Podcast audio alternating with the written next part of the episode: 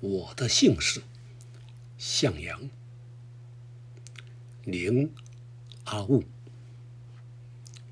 一六二四年吧，我阿雾诞生在台湾的广阔平野上，麋鹿成群，野草高耸。麋鹿的童年，我走入群山，下滩拥抱着美丽海湾的夹岸。奇异的帆船，红发蓝眼的兵士，拖枪，鱼贯走上岸来。我阿雾，冥冥中感觉，命运即将摆弄我，以及我的族人，为这一群陌生的侵入者饲养麋鹿。剥制鹿皮，直到我们历尽境界。十二岁时，我与同龄的族人开始接受这群来自遥远的外海的侵入者教育，学习罗马字，学习诺亚方舟的故事。上教堂礼拜，哈利路亚！慢慢忘掉我舌头熟悉的浊音，学习新的书写。我叫喜拉雅。一阿雾，一六六二年吧。我三十八岁，麋鹿已然稀少。东风吹过龟裂的土地，一如我常年种作的双手。龟裂的还有田野、河川，风中瑟缩着影子的，是我营养不够的牵手。同样在童年曾经迷路的山道上，我俯望台湾的港岸，旌旗飘扬，照耀港岸的落日。身穿铁铠铁甲的兵士整队上岸，我希腊亚已经可以预见。不同的时代，同样的命运即将降临。旌旗飘扬，飘在旌旗的族人面前。他们自称为汉人，说着我听不懂的话。我是希拉雅，他们说我是希拉雅。连同我的名字阿雾也被更改，以这奇异的书写，在我眼前耀武扬威。啊，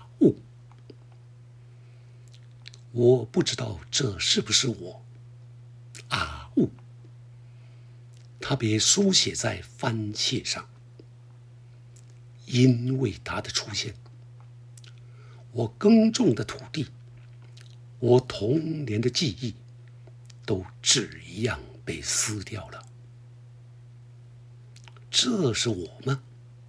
阿雾，阿雾的前手，这一年也回去见阿里做了。二，破阿雾，一六八四年吧。年轻的阿雾睡着了，睡在迷路的山中，不再回来；睡在迷路的皮下，不再出现。而我，六十岁的老人，拼命找他。阿雾，啊呜啊呜啊呜，直到屋外有人呼叫“潘阿呜”为止。潘阿呜，就是我吗？穿着汉人衣饰的我，就是潘阿呜吧？这是康熙二十三年，我已习惯使用火罗威，使用字典。坡是皇帝所赐的荣宠，头上的稀疏的发辫，旌旗一般，召唤着壮年时代我的惊奇。我是。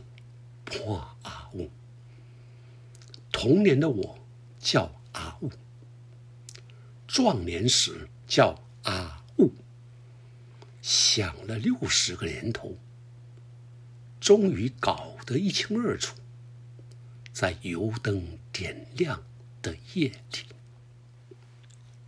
三，潘公哑语，这是我吗？潘公哑语。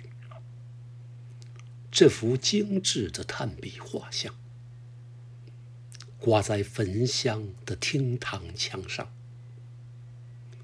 仿佛我壮年时代看到的夺我土地的汉人。唐山装扮，头上戴着绒帽，眼光炯炯，白色的胡须宛然。冬天的肩膀，飘动的这样栩栩如生的汉人的容貌啊！叫我即使在离开塔油饭三百多年后的今日，都还害怕惊惧。这是我吗？潘公哑语，至灵位。香火缭绕，一块木牌，临着的是潘妈刘氏之灵位。刘氏的岁月从一六二四年开始，这是当年的阿雾和他的牵手吗？潘公雅语，祖籍荷兰。来台开机组，罪过啊！我阿雾居然取代了阿里州，在这逐渐昏黄的公妈庭中，接受着看来是我子孙，却又不是的汉人膜拜，他们依序上香。年老的潘雅语，用着我听不懂的日本话；中年的阿雾，用着我听不懂的中国话；年轻的阿雾，用着我听不懂的环阿伟。他们依序上香，没有一个人。使用我们塔油饭三百年来，我连梦中也没忘掉过的熟悉的作音。这是我吗？潘公哑语。这是我的子孙吗？潘公哑语之十六代孙、十七代孙。一九九八年吧。我仿佛又被拉回十二岁时成群的麋鹿中，迷失了回家的路途。野草高耸，姓氏不明。